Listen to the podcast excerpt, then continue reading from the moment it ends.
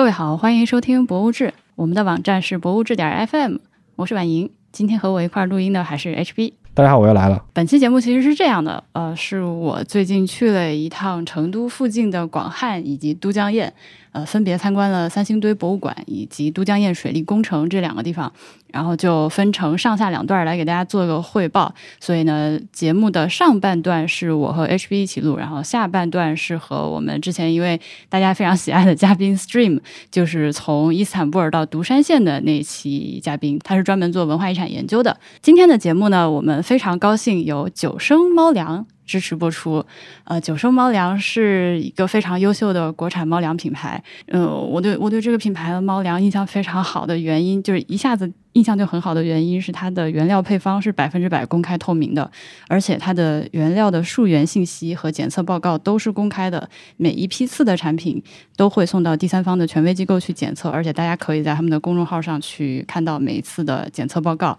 但关于猫粮的事情，我们就放到后面再去说。先开始跟大家说说三星堆吧。嗯哼，三星堆是最近非常火的一个话题吧。呃，因为从一九年开始，三星堆又进行了一波新的发掘，然后发出了很多好的新东西。三月份的时候开了一个初步的成果汇报，然后一下子引起了很大的轰动。就请我们的 听众们允许我去蹭了这个热点。呃，一上来还是先给大家简单的介绍一下三星堆吧。呃，我们大家想到它可能会想到那个造型很怪异的面具，以及它是在成都。但是实际上呢，呃，它是在成都的东北方向，还是有一点距离的，在广汉市的三星堆这个地方。如果你要去参观的话，基本上要单独留出一天时间。嗯，这也是为什么我第一次去成都没有去嘛。呃，那我还是非常非常的建议大家在听我说这个三星堆的时候，打开地图搜三星堆。呃，它是四中国四川省广汉市城西的三星堆镇鸭子河畔。这个地方有一条河非常可爱，叫鸭子河，它是从西往东流的。鸭川，然后在这个鸭子河的南边呢，就是三星堆遗址的这个范围。呃，它是还是比较四方的，有城墙的这个遗址的。呃，东侧、南侧和西侧都有比较明确的城墙。嗯，它其实是一个古代城市遗址，就是经过一番考考古发掘之后，然后在地图上给你标出来哪是城墙遗址，然后你大概就能看出来这是一个方形的城市的遗址了。但是如果你是不知道这些信息的话，它看上去就是一片。麦田，对，就是一片农田。呃，然后这个城市它不是正南正北的，它稍稍有一点向那个东北西南这个方向去倾斜，因为这个其实它是依依着那个依水而建的对城市依，着那个鸭子河的走向而建的。而之所以叫三星堆呢，这个现在可能也是一个怎么说常识吧？好像大家都知道，知道吗？我完全不知道。三星半月的这个说法，因为三星堆这个地方。就是在三星堆文明被发现之前啊，是先有三星堆镇，再有三星堆文明这个命名的。呃，当地人就发现这个地方有三个包，三个土包，三个堆，就是他们三个就好像是三颗星星，然后旁边有一个月亮湾，一条小河，这样一个三星半月的态势，所以它这个地方地名叫做三星堆。那么后面挖掘出来了这个三星堆的一号坑、二号坑之后，就是以这个地名来给这个。古代的文明文化遗址去命名的，一般都是这样。其实我们现在听说的各种嗯，呃这个文明的命名，都是在哪儿挖出来的，就以它基本上当地的这个对，个而且是以小地名命名的。对对它，比如说它的四川成都、广汉挖出来，它不会叫成都文明，它它不会叫广广汉文明。它广汉其实不属于成都，属于德阳。哦，sorry，不好意思，嗯，对，它不会叫德阳文明，它要叫三星堆文明。叫良渚也是对，但殷墟不是。哦，殷墟是这样的，因为殷墟是商朝的王都嘛，嗯，对，那其实就已经是所谓的有史记载的这个文明之后出土的发呃发现的这些这个遗迹的话，你就可以以它当时实际的名字来叫了。嗯呃，因为这个城市当时的名字叫殷，所以这个墟就叫殷墟。而我们刚刚提到的像三星堆啊、遗址呃这个良渚啊，或者什么红山文化、啊、大汶口这种，它都是以这个出土的小地名儿来给它命名的。但是我想说的是，三星堆这个名字给它的神秘色彩加分了很多，你不觉得吗？啊就相比于有一些比较土一点的地名，就三星堆显得有一点洋气，而且有一点这种，呃，它跟天象有某种关联。就显得它有点神秘。配合上它出土的这些青铜面具以及它整个这个呃这个文明出土的物件的这个审美有点神秘的审美风格，就还挺这个名字就还挺挺挺相辅相成的。当然，它半生的有很多误解，这个我们后面再说。我接着再说说回三星堆。呃，三星堆这个地方的发现，其实和很多其他的这个史前文明的遗址发现很相似，就是偶然现象，就就是偶然事件。经典的一个农民在家挖地挖出来了一个东西，像什么著名的那个秦始皇陵兵马俑就是这样发现的。嗯，那这儿也是，就是一九二九年的时候，呃，广汉县南兴镇真武村月亮湾的村民燕道成，现在是这个维基百科朗读时间。呃，燕道成和他儿子两个人在家里面，呃，想要。挖一个水塘，用来建一个家用水车。呃，在这个挖掘的过程中，自家院子里面发现出了，呃，挖出了很多大型的玉石器。呃，大家可以去看到这个照片，它是几十厘米大的圆形的那种大的玉璧。本来他们一家人是想隐藏起来这个消息的，因为这个燕道成以前在这个地方政府当过师爷，有点见识。这下知道自己挖出宝贝了，然后就想把这个事儿掩盖下来，偷偷卖钱。结果呢，还是天下没有不透风的墙，消息流传了出去。过了几年，这个一九三四年的时候，由这个美国的传教士葛维汉。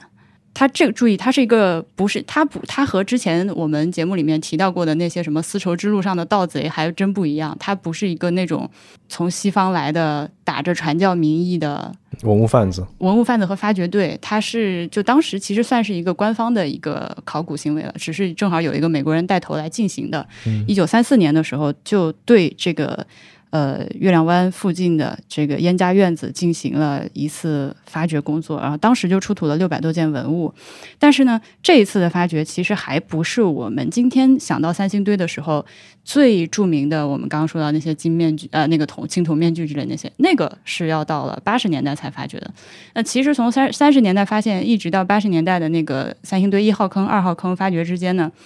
不断的有各种各样的这个小的考古发现。和考古工作在进行，但是大家都知道，就是从二三十年代到八十年代中间这个历史的进程，就不允许你有真正的比较靠谱的大规模的这个考古工作。然后到了八六年的时候，其实又是一次意外。我刚刚提的三星堆，它之所以命名叫三星堆，就是三个土包嘛。然后那三个土包呢，就作为当地砖厂的原材料来源地。呃，当地砖厂就是通过挖这三个土包上的土来烧砖，然后呃挖土挖着挖着，哎，发现了有东西。那就开启了八十年代对于三星堆的一次正式的大规模的这个考古发掘，而且当年不是三个堆儿嘛？由于挖砖厂挖，就挖到现在，你如果去三星堆看的话，就半个坑、半个堆儿了。八十年代的这一次发掘就很厉害了，呃，一共有一号坑、二号坑两个地方，就是出土了出土了一千七百多件青铜器、玉器、漆器、陶器，八十根象牙，四千六百多枚当时的货币、海贝、铜贝之类的东西。对，然后这些就是今天被放在这个广汉的三星堆博物馆里面陈列的这一批的东西。从一九年开始，对于三星堆进行的这最新一次的考古发掘工作，他们现在出土的成果只是三月份刚刚开了发布会，还远没有到能够呃进博物馆的程度。对，远没有到研究清楚结果、做完分析、做完学术，然后进博物馆的这个这一步，可能还要再等几年。那我为什么要让你看地图呢？因为嗯，你如果不看地图的话，你可能很难想象去参观三星堆是一个什么感受。你可能以为三星堆是一个是一个点状分布的一个小地方，你一眼看就完了。但实际上，它是一个古城的遗址，所以它其实占地面积还蛮大的，十几平方公里。它就是类似良渚那样了，比良渚又小些，但是也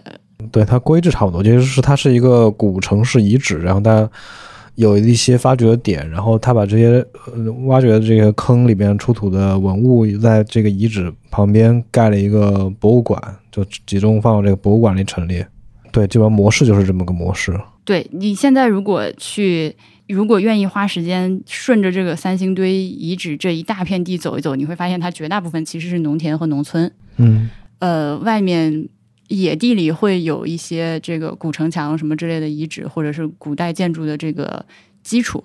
夯土的基础。但是实际上能参观的，就是我们算作景点的吧，算两个地方，一个是位于这个遗址东北角上的三星堆博物馆，也就是我们这次去的地方。还有一个是位于遗址中心偏西南方向的这个三星堆遗址公园，也就是当初这个一号坑、二号坑，他们简称 K 一、K 二挖掘的这个现场。但是这个地方现在是不能参观的，因为呃，一九年开始一直到现在的这一次的发掘工作依然还在进行中。我们其实不死心的开车去门口看了一下，呃，那个呃大牌子写着“考古工作进行中，禁止参观”。就我没有意识到它是这么森严的一个，就它几乎是可以说里三层外三层。我们能开车能够到最离坑最近的距离，就是还根本就看不到坑，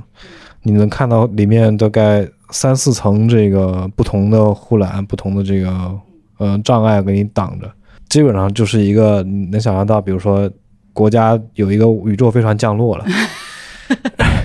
然后普通民众能够接近到宇宙飞船的那个程度，差不多就是就是这个程度。对，然后就有很多跟我们一样不死心的这个游客趴在那个栏杆上，但其实你什么也见，像那个 meerkat 一样伸长脖子，引颈向里面去张望，但也啥也看不见。不过话又说回来，如果说现在这个遗址公园可以参观的话，你进去也应该是看不到的，因为他们那当年的那个考古工作完成之后是进行了一定的回填。哦，OK，嗯，对，应该是只能看到呃一号坑在这儿，二号坑在那儿，但是它那个坑是不是暴露出来的样子？呃，以及我前几天看了央视他们就是三月份做那个发布的时候，其实是央视做了一整天的直播报道，十个多小时，我没看完，但是我看了前面一部分，呃，拍到了这个现在考古发掘工作的那个场地内部，那看起来非常酷，就和我们在博物馆参观的时候，它里面不是有很多照片嘛，就是展示的是八十年代挖掘的那个考古工地的样子，以及我们其实在很多其他考古。呃，相关的博物馆看到的那个考古工作者工作的工作照，都是一个露天的坑，然后大家有还戴着草帽，然后就蹲在坑里慢慢在那弄。呃，最多就是有个棚子。那这次三星堆的这次发掘是建了一个厂房，地上临时建筑，对对，那个玻璃房完全罩罩起来，你根本就看不到里面发生任何事情，恒温恒湿的里面是。然后它的正在开挖的几个坑，每个坑上面又单独。罩了一个罩子，所有的工作人员是穿着那个疫情防护服，那种戴着手套、鞋套、眼镜。这样做的原因是为了尽量减少就是现代人身上的这个物质去呃污染和干扰到样本。然后还有就是他们是不会亲自站到这个坑里，像以前那样蹲在坑里扫土了。他们是有一个吊装机械，龙门有个龙门架在这个坑上面，然后这个考古工作者是趴在这个吊床上。呃，就把你移到这个坑的上空，你悬空，呃，趴在这儿拿小小扫、小小小锄头、小小笤帚在那儿扫，是这么一个工作方式。这这就都跟可能跟大家的认知都很不一样，反正跟我的认知是完全不一样的。对我也是第一次见这么高规格的这个考古发掘的现场。对我我以为的考古就还是那种，就戴个草帽，然后在野地里。几个老乡帮忙，就挥挥锄头。不过现在确实，这绝大部分的考古工地的待遇还是那样的啦。嗯，对，只是像三星堆这种世界著名级别的，可能就对。而且三星堆现在它也确实是非常的受重视。那个李克强最近不是去参观了嘛？而且他也承担着一部分的，确实他是有一部分的这个中华民族的这个文化历史责任意义的。就好比说，像良渚，良渚博物院。为什么那么厉害？良渚为什么申遗什么的？因为它所谓的是中华民族五千年历史的实证。嗯，对，它承载五千年这个数字。对，有了就良渚有良渚后，你就可以大胆理直气壮说，我们就是五千年，因为有良渚。对，那三星堆的话，当然我们现在还没有看到官方有个特别明确的说它到底承载着一个什么样的意义，但是我个人认为是它能够。很大程度上代表着我们今天的这个中华文明不是一个单一起源的中原文明，而是在我们今天所谓中国的这块地方上，其实在古代有很多个非常繁荣的散点的中心，然后最后慢慢汇聚成一个文明。我觉得这个其实也是很酷的一件事情。嗯，对。就是我一直觉得我们的历史课中小学历史课本需要改写的，就是因为就根据各种现代的考古发掘，你就能看到我们传统认知的那一套，就是王朝接王朝，地盘不断扩，从中间不断往四周扩的这种历史的模型，其实不太准确了，已经。哎，那说回那个考古现场，就是如果大家感兴趣，对，所以最近去的话就很遗憾，就不能看到那个考古遗址了。其实我还是非常想去那个坑里面走一走看看的。说到那个坑，我要再次给大家推荐金沙博物馆啊！对对对对，跟它很不一样，就是金沙它是可以，你可以走到坑里的，可以看到这些东西被挖出来的状态是什么样子的。对，在就在成都市内，地铁可达。那个金沙遗址博物馆的话，呃，它里面有好几个呃展区。你如果按照它官方规定的这个参观顺序的话，进去之后前两个展区其实就是能够俯瞰，呃，它是把那个怎么说，你是可以走进当初的那个考古挖掘现场里面。然后看完了这个考古挖掘现场，再去金沙的那个博物馆，等于说是一站式把这两个地方都看完了。嗯，有点像那个南越王墓也是这样的。哎，对对对，就你先下到这个墓里面，先看看它这个墓什么样子，然后再去一个场馆里看看墓里出土的东西什么样。呃，而且每次提到金沙遗址博物馆的时候，我都要顺顺嘴 提一句它的那个语音导览，微信语音导览。呃，同学们如果。没有机会，呃，短期内没有机会去成都去金沙遗址博物馆的话，可以他在他们的微信公众号里面直接收听，他讲的挺好的，你可以神游一下。然后我们说回三星堆，三星堆博物馆啊，严格来说，三星堆博物馆是一个蛮奇葩的博物馆，它有很多个非常有特色的地方。首先，它全年开放，它每年只有除夕那天的下午是闭馆的，这个很难得，很拼。很拼。作为一个事业机构，就是他们不追求这个业绩，也不追求这个效益，能够有个这么高的工作热情，这很难得。呃，然后三星堆博物馆呢，它是收钱的，它不是一个免费的公立博物馆，是七十二块钱，而且有零有整的七十二块钱的门票。呃，那么他自己的解释呢是说，呃，按照国家的这个规定，就是之前有一个博物馆免费公立博物馆免费开放的一个规定嘛。呃，那个规定里面是说，像这种遗址类的博物馆是有条件的实行全面免费，还是可以收钱的。另外就是他们也说，他们想 justify 自己这个收钱，是我们园区非常的大，这个维护成本非常的高。其实我觉得这非常不必要。呃，他们园区大的没有必要，是吧？对，大的没必要，其他的这个园区的维护成本高的没有必要。但不管怎么说吧，现在暂时是这样一个情况。然后还有一个我认为三星堆博物馆非常有特色的地方，就是他们的这个科普部门或者是文教部门，就这个部门非常的努力，而且他们的努力的方向是正确的。比如说，呃，你可以在三星堆博物馆的公众号里面看到非常非常详尽的指南，《三星堆完全游园指南九点零》。就它是在不断迭代的，而且作者的名字叫星仔，而且他们会呃，不管是在公众号上还是微博上，就是自称我堆，就还蛮具有这个调侃的精神的。而但是呢，呃，你看他们写的文章里面还有还是有是个审美的底线，没有滥用这个网络梗，明白我意思吧？就有些博物馆用力过猛了之后，就容易流俗。他们还是有自己的审美在的，而且你会看到他们做了一些没有必要，但是一看就不不能不能说没有必要，就是呃没有人逼着他们做，但是他们会主主动的去做很多事情，比如说他们甚至出了一个三星堆广播剧，我我当时看到他们公众号广播剧的时候，有种创作能力过剩的，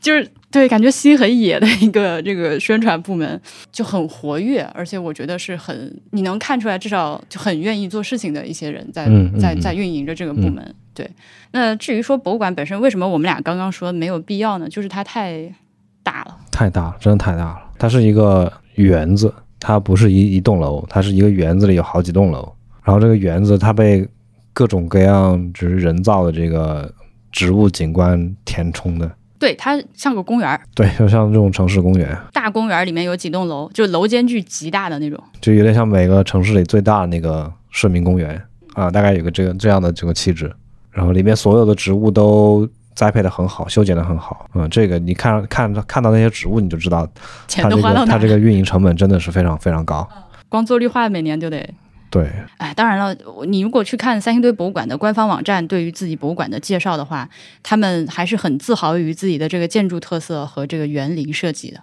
呃，他们是自称是川式园林的，就是反正我们俩这种人呢，就是就博物志就是一个鸡蛋里挑骨头的节目啊，朋友们。你给我弄个火车站博物馆，我肯定是瞧不上的。然后你弄一个这种公园式博物馆吧，我就觉得可以，但没必要。但其实我我觉得它的建筑也没有很，它没有很这个对参观者友好的这些意识。OK，我觉得可以分开两半说。呃，三星堆博物馆是这样的，如果大家现在去参观它的话呢，它的主体建筑我愿把它分为五份儿，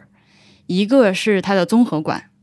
那综合馆应该是相对新的一个展馆。它的这个如果说要说建筑设计的话，我觉得还是有一定的巧思的。它等于说是在平地上搭起了一个土台，呃，OK，这么说吧，它在平地上做了一个一层的建筑，然后在这个建筑的外面用土完全覆上了。嗯，就有点像这个兔子洞。对，像兔子洞，你进来是钻进一个洞里面，有一种让你在地上钻进地下的感觉。我觉得这个想法还是蛮好的，有一种霍比特人的这个。而且它本身是一个考古项目嘛，就是从地里面出来的东西，然后有这种感觉，我觉得是 OK 的。嗯呃，那第二个是他们九十年代呃博物馆新建的时，呃博物馆刚建成的时候的一个主体建筑，也是三星堆博物馆。你去搜照片的话，在网上结果最多的一个图片，它是一个沙红色，然后旋转向上的一个建筑。对，有一个明确的塔尖儿，然后那个塔尖上还非常外星的弄了 一个宇宙能量接收器。宇宙能量，就一看就非常科幻的一个造型，就难怪有那么多人要去附会它这些。那个建筑呢，我觉得也是蛮有想法的。嗯，是反正反正现在你要让我去一个博物馆，它做的又挺好，又不是火车站，我都能跨出来。因为三星堆是这样的，虽然说它是一个古城遗址，但是根据现在的考古的成果来看的话，它很有可能是一个大部分的功能是呃用来作为祭祀或者是宗教活动的一个地方。这个里面人类生活的痕迹，就目前的考古发掘的成果来看，不是特别多。它主要出土的东西都是敬神的和通天的这种东西。那么在博物馆建设的时候，它做了一个这种螺旋向上与天沟通的，呃，包括它的内部展陈的设计也有很多神神叨叨的这些东西。我觉得还是你你你喜不喜欢是一回事，但是它表达非常的明确，而且非常的有特点，区别于现在其他的方形火车站。嗯，因为它毕竟也不是个综合性的博物馆嘛，它是非常 dedicate to 这个三星堆文明的。那这是第二个，第三个是他们三星堆的这个就是文物修复保护中心，确切的名字叫啥我忘了，反正就是这个意思。这三星堆文物修复保护中心这样，呃，那么这个其实是在里面是文保工作者在这个里面工作，然后平常的话也是可以开放开放参观的，甚至还有一些互动参与的项目展。对，有文物修复展，也有一些可以参与的报名参加的项目。但是现在我估计是因为所有的人手都在那个坑里忙着呢，那个建筑完全没有开放。对，那个建筑没有开放，所以啥也看不到。然后还有一个呃很有存在感的东西是一个祭坛，但这个祭坛就是露天的啦。啊，它它这个是一个公园景观，你可以理解为就是那种市民公园里的会有一个这个小小的中心广场，五羊五羊广场那种感觉，广东越秀公园的那个五羊对对，类类纪念碑那种。似类似这种东西，就是有一个图腾，然后有个小广场，它这个牌子特别好玩，我给大家念一下。这个祭坛叫做“天人合一回音祭坛”，呃，它下面写的是“国之大事，在祀与戎”，就是呃，在祭祀与打仗。古蜀先民祭祀天定神灵的仪式多在祭坛举行。该祭坛四方三层，系参照商末周初古蜀夯土祭材原型垒筑，在此进行大型仿古祭祀，可以构拟古蜀宏大的祭祀场景，反映古蜀宗教文化内涵。我真的很想知道，现在他们博物馆会不会偶尔还会在这里搞那种？表演型的祭祀是吧？对，嗯如果真的弄的话，应该蛮搞笑的。嗯，有点像那个沈阳故宫。呃，然后除了这个之外，最后那个我刚不说五个建筑嘛，最后一个建筑区域吧，呃，是餐厅。就是它的附属设施，对，它茶，楼加餐厅加那个小商店，餐厅还蛮大的。这个也很有川渝地区的特色。它的博物馆餐厅它做成了一个茶楼，哎，就是它有这个有水有假山，然后你有露天的这个喝茶的座。呃，对，是的，茶馆儿，茶馆儿。你说茶楼会想到广州这边。OK，他对、嗯茶馆，呃，我们那天三个人炒了几个菜，还蛮好吃的，以及学习了一种五花肉，呃，学习了一种回锅肉。大家一般看到的回锅肉不都是三四厘米见方的肉片儿，对吧？呃，我们那天去的那个博物馆餐厅呢，它那个回锅肉点的时候就非常的好玩。你看它那个菜单上写的是小份四片，大份呃小份四片肉，大份六片肉，想说 这是啥意思？然后炒上来了之后，它是一片肉，就是比我手都大，比我整个手连手指的那个巴掌都大脸大嘛，有就脸那么大的四片肉。对，呃，原来这个是回锅肉里的一种分支，叫做连山回锅肉。哦，说到博物馆的设施，我还想补充一句：大家如果自己开车去的话，呃，要停要把车停在博物馆这边是博物馆的停车场，马路对面是私营的停车场，和博物馆没有关系。他们的公众号上也特别强调了这件事情。我怀疑可能是因为之前有观众把车停到对面，发生了一些不愉快吧。接下来是猫猫时间，我们先来给大家介绍一下我们家两只宝宝。哎，说这种话的时候就觉得非常的狗。是这样的，我们在养猫之前。我们两个人都非常坚定的说，猫子是家畜，不也是宝宝？对，但是现在已经变成了宝宝，被猫猫深深的折服。我们家两只猫，一只是猫比，另外一只是五宝。猫比是一只串串美短，就不是很纯的一只美短。基本上是灰白相间的虎斑猫的样子，然后有一点黄毛啊，稍稍对，身上还有点杂的黄毛。大家如果想看它可爱的照片和视频的话，可以去 Instagram 上搜“猫比 M A O B I I I” 三个猫比这样。嗯，猫比小的时候性格非常的甜美，对，它是一个会趴在你身上睡觉的猫猫，甜甜的依偎着你的一只猫猫。然后我们俩那个时候其实是担心这个猫子这么粘人怎么办？这对它现在就长大以后就变成了一个刁蛮小公主，它就是它有各种需求，你就必须满足它，你不满足它，它就会骂你打你。对，用一种非常声讨你的眼神看着你。然后另一只就是五宝，五宝是我们的好朋友五木的猫，他们现在出国了，所以五宝就一直寄养在我们家里面。对对，那五宝它性格就跟猫比非常不一样，她是一个甜美的小公主，恬静小公主。为什么都是小公主？好恶心。对，它就非常的乖巧，它有一些小小的需求，一般都是要喝水，但是除此之外，它就会非常安静的，就是守在你附近，嗯，看着你或者趴在那儿，自己就是跟自己玩。嗯，而且它的姿态非常的优雅。对。虽然说都是猫，理论上说都是优雅的动物，但是猫比是叉着的。嗯，对，猫比有很多就是大幅度的动作，五宝幅度动作幅度非常小，而且也非常缓慢。嗯，它往那儿一坐，就是手和脚都收得紧紧的，就有一种很矜持的样子，就是一看就是我们带出来的孩子和人家带出来的孩子，这种性格非常不一样。对，而且它的眼神也是非常的让人怜悯的眼神，它没有猫比那种。指责你的眼神，没有那种放肆的眼神。对，而这两只猫都不太喜欢被抱，你不能主动亲近它，你只能等它来，它想找人的时候来找找你。但是你如果主动想把它抱起来的话，两只猫都是拒绝的。但是拒绝的方式还不太一样，就猫比是那种大叫蹬死你，然后一脚蹬在你的锁骨上，然后自己跳开的那种猫。然后五宝就是发出非常小声的拒绝，这样。然后小小的用那个他脚踹一踹你，表表示他不爽，嗯，但他也不会努力的要挣脱开。然后其实我们家两只猫，我们都喂的挺糙的，就是对比人家精致养猫的这个主人来说。但我觉得你这个精致要看跟谁比吧，因为，嗯，我小时候我家一直是有猫的，但是就说起来，其实我之前家里面是有猫的人，但是我对猫从来没有像现在这样的感情，因为小的时候，首先那是我爷爷的猫。它虽然跟我同处一个屋檐下，但是我从来没有真正的对那个猫有什么观察，有什么情感，它就只是在我们家的一个东西。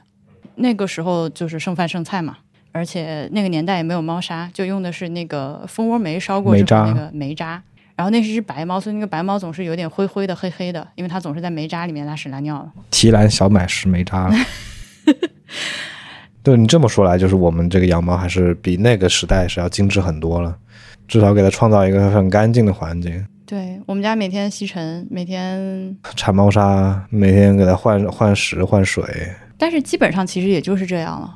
没有再做更进一步的。因为我知道有些人为了养猫是到了要去读论文的那个地步。嗯，对。呃，我记得之前听过两期博客啊，一期是那个。好好住的老板冯老板，他自己开了一个播客，然后他那个播客好像第一期还是反正前几期就有一期是讲养猫的，嗯，然后他那期节目里面请了一个嘉宾，是 一个那种超精致养猫的一个女嘉宾，她就是说自己为了养猫读了很多文献，呃，然后对于自己选择的猫粮特别的认真，而且他会每顿饭都给猫洗碗换水，哎，我们家是每天给它洗，每天。还有食物的碗可能都做不到每天洗，水碗会每天对，主要是水碗，因为嗯那个宠物的水碗，大家不管养猫养狗，你都知道，你如果一两天不给它洗的话，那个碗壁摸起来就很滑腻嘛。所以我们是每天会给它换干净的水，会洗碗的。然后当时呃那期节目那个嘉宾叫什么名字我忘了，但他说了一句话给我还挺触动的，他就是他就说，如果这个东西我不愿意吃，我就不会给猫吃，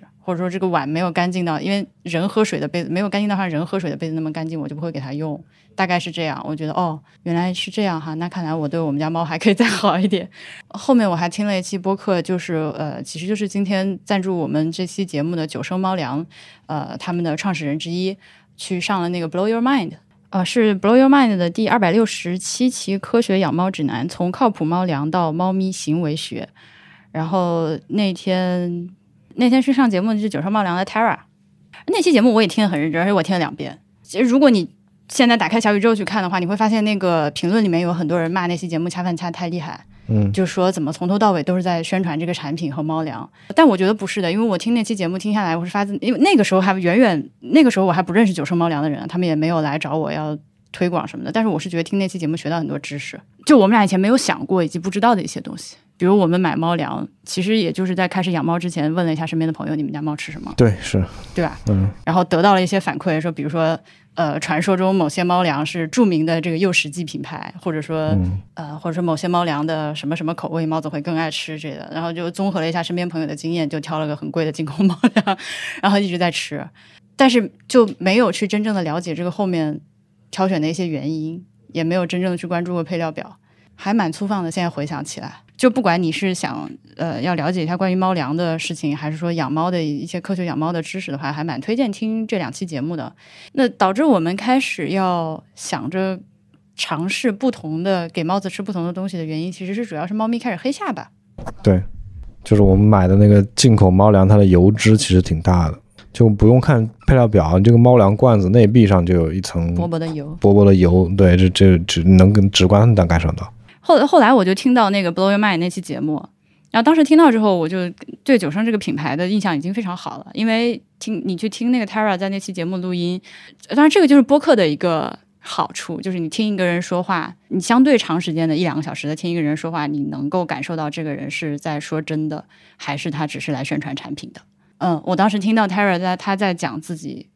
养猫的经历，对猫的这种感情，以及他在研发自己产品的过程中做的这些研究和付出的心血的时候，我能非常明确的感受到他是一个真的爱猫的人，他也很愿意做出一个负责任的产品。是，我是觉得就是就我自己在创创业之后，我我才能感觉到，就是你愿意做一个事情，就为一个事情来来来来来做创业，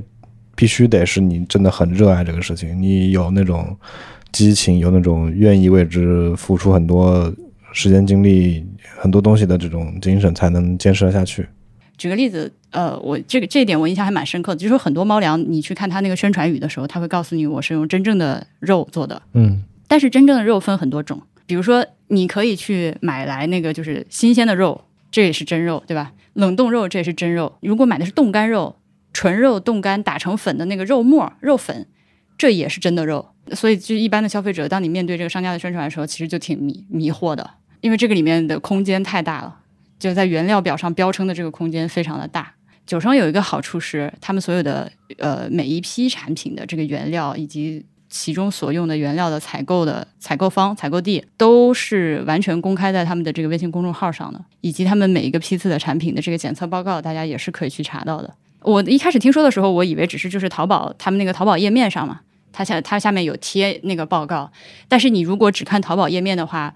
感觉很像那种啊，宣传图，像宣传图，对，但实际不是的，它真的是可以去查的。这个我得跟大家说清楚。这个猫粮你买的时候，它会默认先赠送你一个试吃小包装，哦对我们自己花钱买了两大包，然后它就里面附了两，对然后你可以试吃，如果你家猫子不喜欢吃，你可以把大的退回去。对，先把那个小包给它吃一吃。结果就我们家猫是无缝开始吃的，打开就没有问题啊，。也是因为我们家猫比较糙了，它就它们俩真是啥都吃。哎，我们家猫，但是它只吃猫粮，它不吃人粮。呃，它对它那吃塑料袋儿，哦，刚说哪儿了？九生现在这个产品线非常的简单，一共就俩，一个是成猫粮，一个是幼猫粮，呃，就没有再分其他的了。而且而且我在九生他们来找我之后，我第一反应，其实这是我惯用的一个手法，就是在我们听众群里面先小小调查一下。呃，朋友们，这个牌子的猫粮你们有听说过吗？然后当时呃，这个我们的群友为证啊，当时就有不少人出来说，我们家猫现在吃的就是这个，蛮好的。嗯，而且吃了一段时间了，怎样怎样了。所以，因为当时我一提这个问题，就收到了一些非常正面的反馈，又给了我另一重的信心。就是因为知道我们其实有这个赞助的产品，然后需要给它做背书的话，那那比如说之前我们的一些那个赞助的产品，都是我自己花很长的时间，不管是试吃还是使用。猫子的话有一个问题，你确实是不能给猫比和五宝吃一段时间，然后来来问它，请问你最近吃的好不好？这个猫粮你喜不喜欢？所以这个也确实是比较难的。我们这几个月给两只猫子吃下来，观察的情况目前还是非常好的。对，没有任何的门槛，也没有任何的不适，对，无缝衔接，无缝衔接。再加上我。对于这个牌子本身，包括跟我来接触的这个九生的姑娘，她也是，就是我们俩好好的在说着这个播客推广的事儿，然后就开始聊猫，然后就无法停止。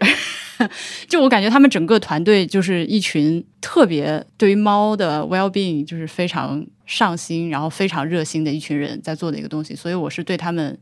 有这方面的信心的。再加上他们所有的这个呃产品的信息都是完全百分之百公开透明的。其实我觉得这一点就有点，哎，这只能怪这个市场有点不不健康。就是你要逼着去每个人都去溯源去检查每个批次的质量报告，这一点就是有点夸张。你想，如果你是个人，你要去检测每自己吃的每一批大米，这就有点 ridiculous，就有点对不合理。就是因为现在有很多这种莫名其妙的猫粮，对，就就仗着你不懂这个，然后你猫也不会跟你说这个猫不，我这个猫粮我不好不好吃，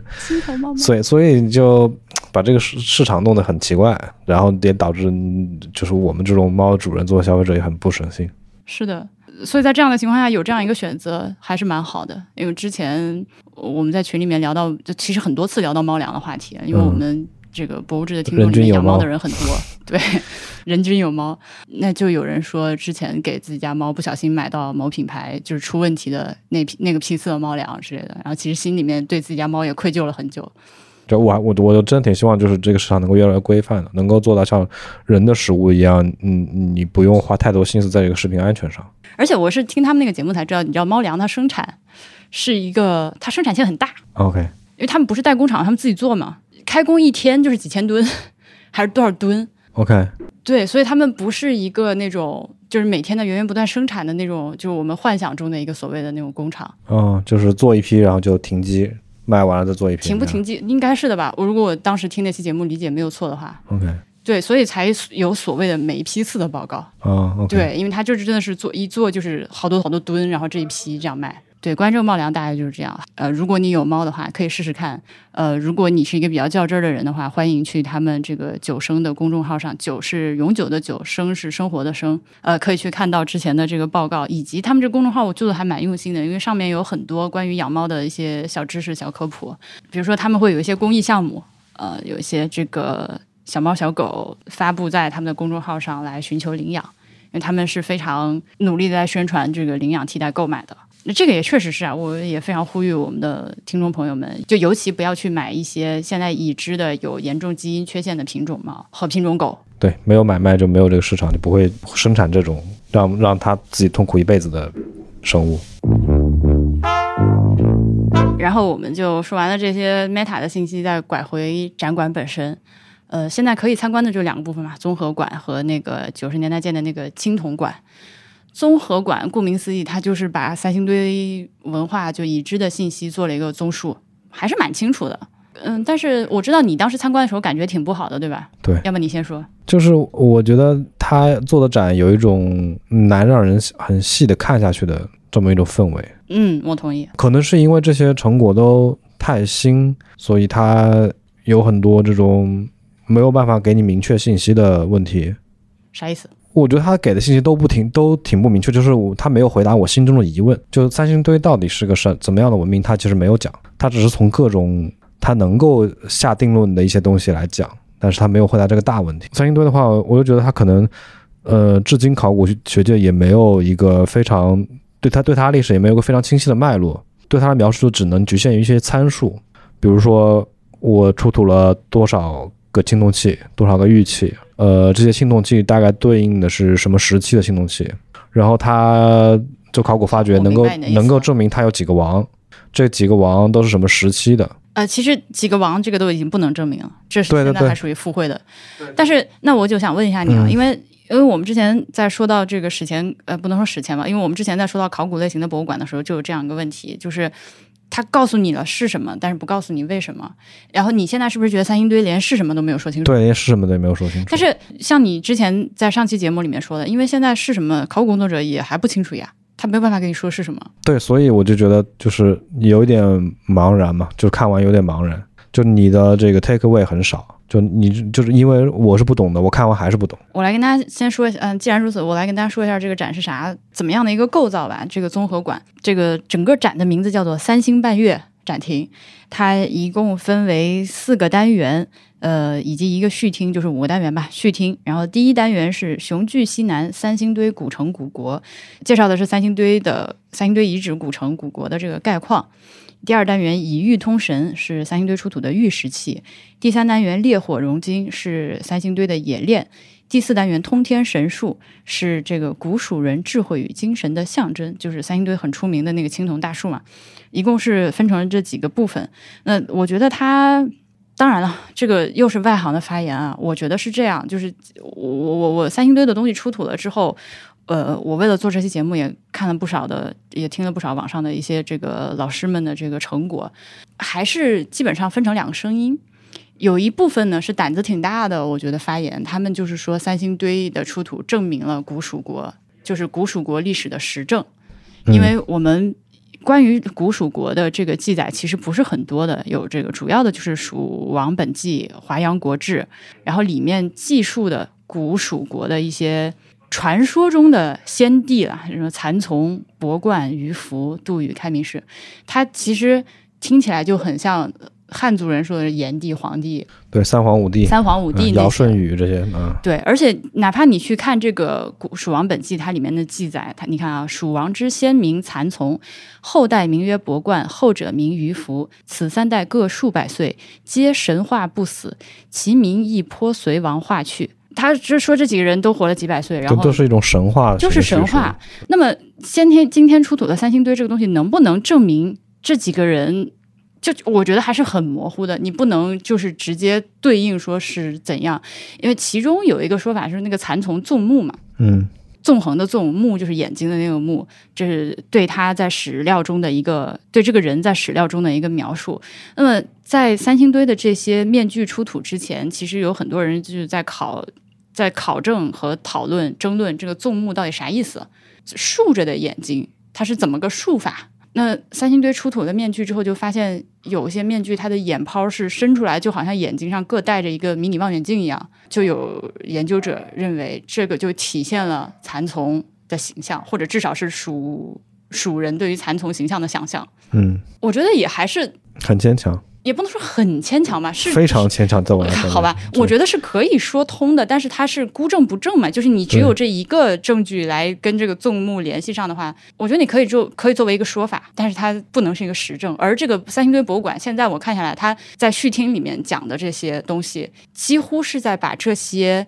尚处于推论阶段的东西在当事实在讲。比如说，它有两个图表，当然，我觉得这两个图表做的非常好，就从这个传达信息的方式是做的很好的。它一个是属世系表，也就是说，它是一个横向的表格来写我们刚刚说的这几个传说中的蜀王他们生存的生活，他们活跃的这个年代，呃，以及三星堆与中华文明，也就是中原文明的一个平行对比的时间，这样也就击破了很多人的那个误解和幻想，就认为什么三星堆是史前文明，其实不是的。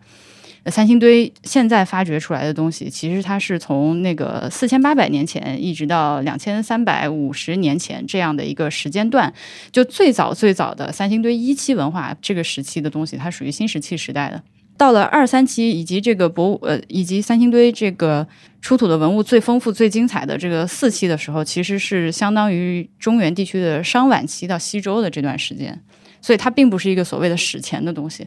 确实是对目前的这个考古发现的成果做了一个很实际的一个汇报，但同时在有一些定论上，作为一个博物馆，它的语气又过于的笃定了。我觉得它缺失的是对于三星堆这个文明，嗯，它是一个怎么样的图景的一个描述，它有这些参数上的描述，比如说它的时期，它的这个出土的物件什么样的。呃，我想对比的是两组。良渚它有大范围的大很大篇幅的是描述生活在良渚这个文明下的人，他的是是怎么样生活的。它有很多这种呃生活的器物的展示，比如他挖出来这个当时的这个生产工具是怎么样的。然后他也做了一些这个很多的可能是考古工作做的一些研究工作，比如他们是怎么造房子，他们怎么造船的。有很多这种，他们怎么是去就是解决这个房子排水的问题，就是很多这种跟这个人的生活非常相关的一些内容。那我对，但我的问题就是，我想问你的是呢，你觉得怎么样去做比较好呢？因为现在就是不知道，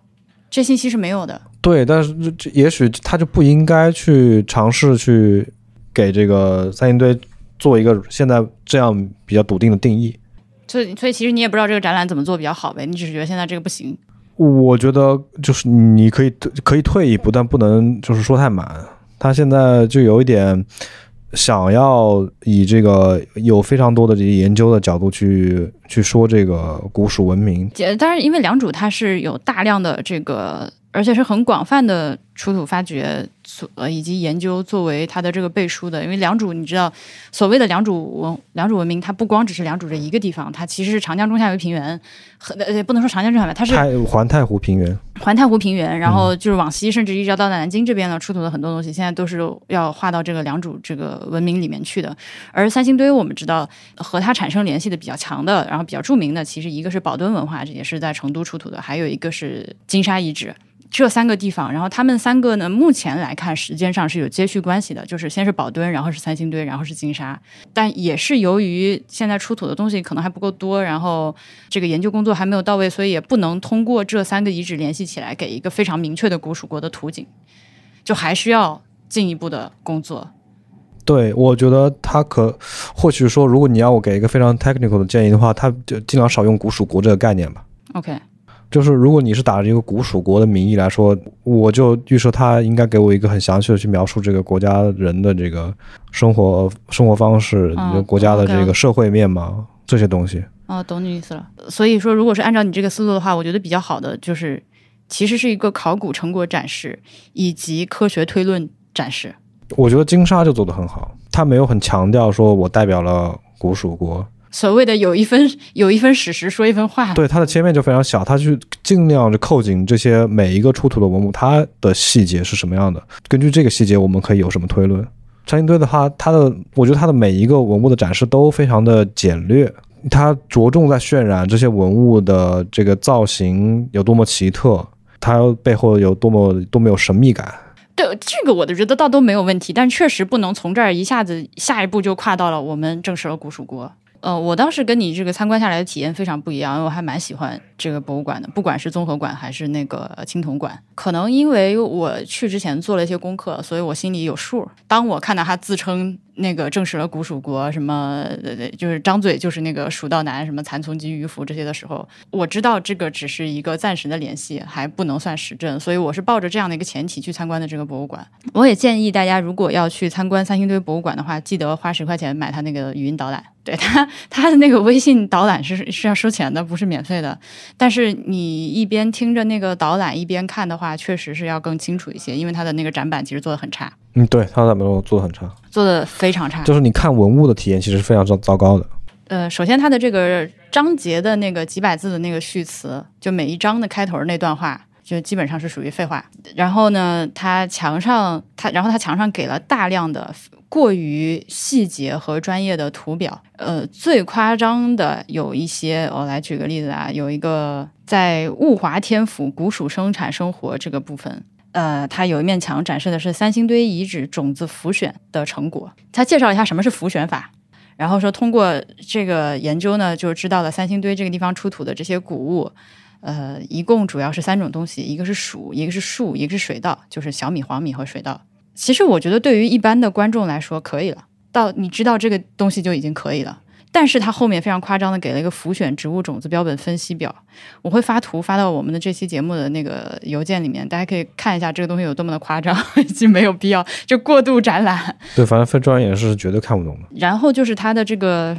展示空间的设计呢，我觉得重点也不是特别突出，呃，你要花很大的心力去理解。不过好在呢，它的这些三星堆出土的这些比较高光的这些文物，一个是它够大，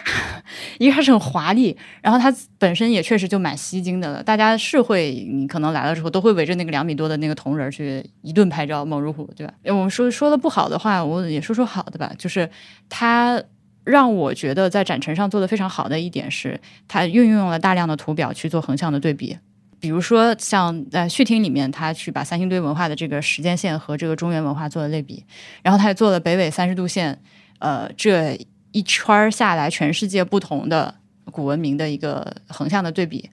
当他在讲到三星堆出土的这些文物的时候，他有一个中国地图，然后把三星堆出土的器型和中国其他古文明遗址呃出土的这个器型做了这个对比。告诉了参观者三星堆的这些东西是分别受了什么东西的影响啊？呃，它又影响了谁？这这之间的这个联系，以及到了后面青铜馆的时候，他展三星堆的面具，他就展示了世界各地的面具，当然只是图片，但他给你这个信息。然后他展三星堆的这呃青铜神树的时候，他也展示了世界各地各种文化对于这个神树这个概念的意象的崇拜。我觉得这个信息是做的很好的，所以当然也不是人家肯定不是毫无亮点，我们还是要夸一夸的，该夸的地方要夸。另外，我们俩有一个意见非常不一致的，就是在青铜馆的那个展陈，是吧？我觉得很好，你觉得很不好？我觉得很不好，是因为它给每个文物留出的给让观众参观的空间很。狭窄很局促，呃，有一些，比如像像出土的那个最大的面具，这个应该是它就是最高光的那批文物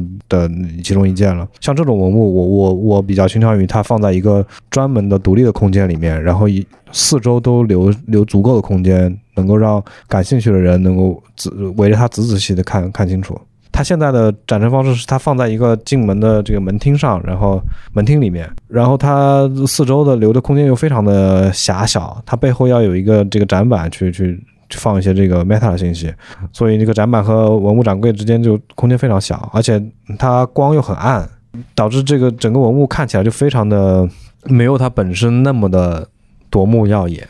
然后你又无法在人比较多的时候去仔细看它。我觉得这个属于九十年代展馆设计的历史遗留问题。因为三星堆的那个几个大面具是真的是特别大，它最大的那个，我们虽然都看了图，你 怎么说，有点像在淘宝上买东西，买那个卖家会跟你说，你不能只看尺寸，你要实际比划一下，就那种感觉。你看那个尺寸，说它横向一米多，然后高那个大几十公分，哦，觉得嗯好挺大的，但是看到实物的时候，会被它实际的那个大给震撼。对，那个面具，我觉得甚至值得它放在一个比较空的厅里面，前面放几个凳子。就让你坐着去看它，体会与古人神阶的意趣。对，但现在它就只能让你路过，走马观花的看一眼，你就得对你对对，它因为他在序厅放着嘛，也不能说序厅吧，就一上来就是他，就是在入口处通路上放着。然后后面有一个展厅是整个三星堆博物馆参观下来，我自己最喜欢的就是它有一个它有一个空间是做成了气氛非常的神道。它在这个这个空间，首先它的灯光是红色的，而且很暗。有点像那种冲胶卷的那种暗房的样子，然后在这个呃大的空间的尽头是有一个微缩的祭坛的模型，背后其实喷绘打印了一面夕阳下的天空，然后有各种青铜小人围着这个祭坛做法，以及在这个祭坛的左侧和右侧有两大排三星堆出土的这个青铜人像头像人头，那这个人头是三星堆其实非常有特色的一个出土文物的门类。我们之之前说的都是一些三星堆的面具嘛，那这里它是一个圆雕的人头，虽然是空心儿的啊，它不是雕，它是铸造的啊，铸造的，它是一个立体的三 D 的一个人头，虽然是空心儿的，面部的构造就是大眼睛、方下巴壳和招风耳，然后你还能看到它背后是绝大部分是梳着麻花辫的，编着一个辫子拖下来，它摆成了一个很严整的阵列，当然这个地方就是确实是。人头和人头之间的那个距离很近啊，对，而且它灯光又很暗，而且它要这个人头之间还要用一些红色的造景的东西去有一些遮挡，就很不利于去看这个文物。但所以对，但所以就我们俩意见不一样的地方，我觉得它这个氛围感非常的好，而且除了弄得跟这个就是做法现场一样，还摆了几个大石碑，三块石碑啊，这个石碑上分别写着“赫赫诸神，森森群巫”。然后第二个石碑上面写着“皇天厚土，人神共舞”，然后第三个石碑上面写着“灵澈三界，天地之中”。你知道这像什么吗？这跟我觉得这跟民国造景街是一脉相承的一种展示手法。嗯，我不同意，我还蛮喜欢的。它还是有，它还是有一定程度的抽象的和提炼的，它不是直接给你弄了一条假街。他想做某种还原嘛，但是这种还原是他一个呃，处于就是属于这个策展人脑子里意象的还原。就如果你不不吃，你脑子里没有跟他一样的意象的话，你就很难。去去获得到他他想传达的信息，反正我是至少没有获得到，我就觉得这很扯淡，你这在做什么？我想好好看一下每个人头，他的各个细节都是长什么样的，有哪几种，他们这个辫子、眼睛到底是怎么做出来的，这些东西你都没有办法去获得，你只能去感受那个空间的氛围，这个这个氛围这个东西，它就是他的他自己的一个想象嘛，对吧？是啦，反正我觉得我们俩说的都有道理。呃，当然了，这个是因为你当时没有听语音讲解，所以你 get 不到的一个。你如果听了语音讲解的话，语音讲解会引导你去看哪个哪个哪个哪个，每个都有什么特点。你可以，你可以录完节目之后回头再去花十块钱把那个语音讲解。我我在看的时候听到旁边就是有人在外放的那个，对，但但是我是希望能有让我自己去看的空间。呃，对，理想状态下，博物馆应该通过它的展陈本身，不需要你再去跟个导览，或者是听个讲解，以及自己看很多书，就能够 get 到他想传达给你所有信息嘛。但这是理想情况，就绝大部分的博物馆还是你如果自己多做点功课，能 get 到东西会更多。呃，好，我们来看一下本期评论里面骂你的更多还是骂我的更多。然后，然后这个部分完了之后，其实就是我还想讲，就是关于三星堆这个文明，它的很多考古学。的成果都还是处于，或者都不能说成果，都还是处于这个研究阶段、初探阶段。对，所以我觉得它这个馆应该更用一种呃，去引导大家参与这个问题思考的这么一个展陈的方式去做。呃，比如说这些人头，如果让我去展示的，我可能就会有很明确的给他，让观众都有很都能够很近距离去看所有这些面具的细节。你可以去引导观众，告诉他，比如说他有哪些异同，能够分哪几类。他们可能背后代表的是什么样的人或者什么样的形象，但是嗯，观众能够对这个事情呃有参与感的很重要的一点就是他他能够很近距离去看细节，这个我觉得特别特别重要。对于这种还尚处于研究呃研究阶段的这些文物来说，甚至我觉得这个馆都不适合用那种很暗灯光的黑色背景暗灯光的展陈方式。我想的是浅色的木地板、白色的墙、明亮的灯光，能够清楚的暴露这些文物所有细节。它可以这个环境跟他想要营造那种巫术、祭祀、呃神秘古文明完全不不相关，可以用非常明亮现代的这个展，因为它这些东西的魅力并不在带，并不存在于你给它造这个景中，而存在于它本身里面。所以你就要尽量去展示这些文物它本身的美，它本身的这个呃神秘感。我觉得如果做成你说的这样，也还蛮也还蛮酷的。我们 move on 吧，不要在这个过多纠结，因为录太久了已经。OK。然后经过了这个巫术的 呃部分之后呢，青铜馆我刚不是说它是一个高塔，它是一个逐渐盘旋上升的塔嘛。嗯，这个塔心的这个塔柱体的这个部分中间有一棵通天神树的一个复制品青铜树，而且它是把那个出土的那个三米多高的那个铜树又再放大了几倍。展厅是环绕这棵神树绕上去的。你的参观路线是一个盘旋上升的长楼梯，呃，然后在这个楼梯的外侧是展厅，然后这个展厅到了最后呢，有一个部分其实是我个人觉得做的非常好的，名字有点傻，叫心路历程，但是实际上是，呃，其实我们节目一开始的时候，我跟大家说的这个三星堆，呃，遗址三星堆文明从发掘一直到现在，它的一个考古工作的一个历史，就从二九年被挖出来。它主要是一个展板加图片呈现的形式，但是我不知道为什么我居然被这个东西打动了。第一，它非常的详实，它它的内容详实到它有那个二九年挖出来第一批那个文物的那个燕家父子的照片，当时的那个考古工作绘制的那个报告上的图，呃，考古工作现场二十年代哈，啊三十年代，sorry，三十年代。呃，以及后面呃文革期间间货出土的一些小东西，然后你会发现当时的这个，因为都是当地农民嘛，偶然间在地里挖出来的小东西，那他们就很开心的手里举着这个出土的东西，而且那个时候人拍照，它造型有个特点，它是不不直视镜头的，要看着那个东西露出革命年代的傻笑。啊，我被那几张照片有点觉得很可爱啊，以及后面八十年代那个挖掘的时候。就是这个这个考古工作者的一些现场工作的一些留影哦，那个你看这些照片有那个铜立人像，铜大立人像出土的时候，七八个人合围在一起把它从坑里面抬出来的样子的照片，然后有发掘出了那个青铜头像的时候，有一个考古人员他像举着奖杯一样把这个头像高高的举起来，脸上露着非常开心的笑容。呃，以及他们当时修复那个几米高的青铜神树的时候，搭着脚手架，一群一群人围着他工作的样子，我不知道为什么，反正就是这些照片还挺触动我的，有点类似我们上期节目里面提到那个四行仓库撤离的时候，它不是摆拍，它是一种这些照片里面有一种情感流露。哦，他刚刚提到了这个就是祭祀坑，我们前面有一个很重要的信息忘了跟大家说，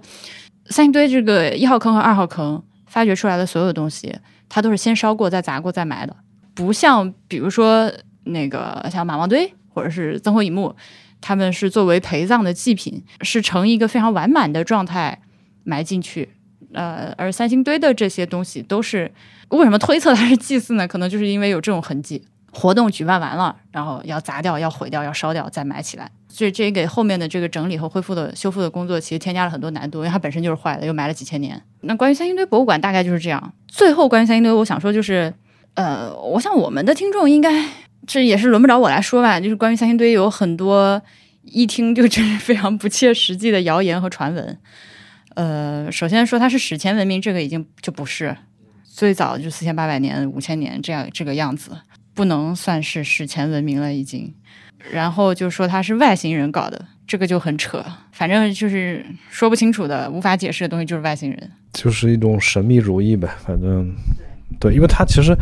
就包括我之前说的这个名字，加上他这个出土这些东西，包括甚至他这个这个展馆的展陈方式，都在渲染他的神秘主义。对，但是所以说，我觉得这个就是你你怎么样，你能不能有一个清醒的头脑去面对这个神秘神秘主义的氛围了？嗯，我觉得我还还好，我不会把它混为一谈。但是确实，它很容易造成一种误解，就是让人想到三星堆的时候，不愿意花更多的精力去了解细节，只是对它有一个神秘的印象，然后就停留，就仅此而已了。对，这就是我说的，我不喜欢那个这个祭祭祀之路那个 session 的理由。还有说这个三星堆的青铜器，呃，远超中原这个铸造技术什么之类的，这个就是显然不是的。对，这就是没有去看过那些器物的细节，没有做过对比，就是凭一个想象在这说话。对，不懂的人说的话，因为咱比如说咱们呃，我们刚刚提到的曾侯乙墓和长沙马王堆，以及呃陕西的那宝鸡出土的各种那些无比。精美的，你都不知道当初是咋做出来，就是恨不得就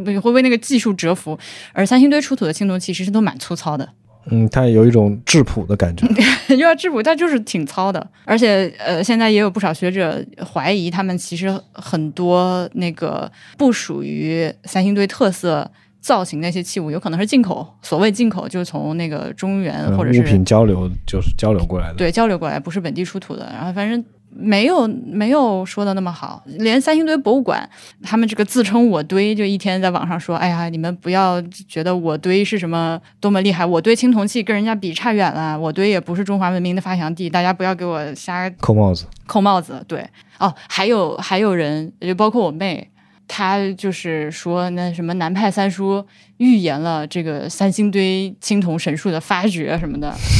然后我妹就说。你说这个南派三叔有没有去盗过墓？我说没有。然后我妹说，那还没有盗过墓，他怎么能写出像青铜神树这种就通天树这种概念？他写的时候已经有青铜树，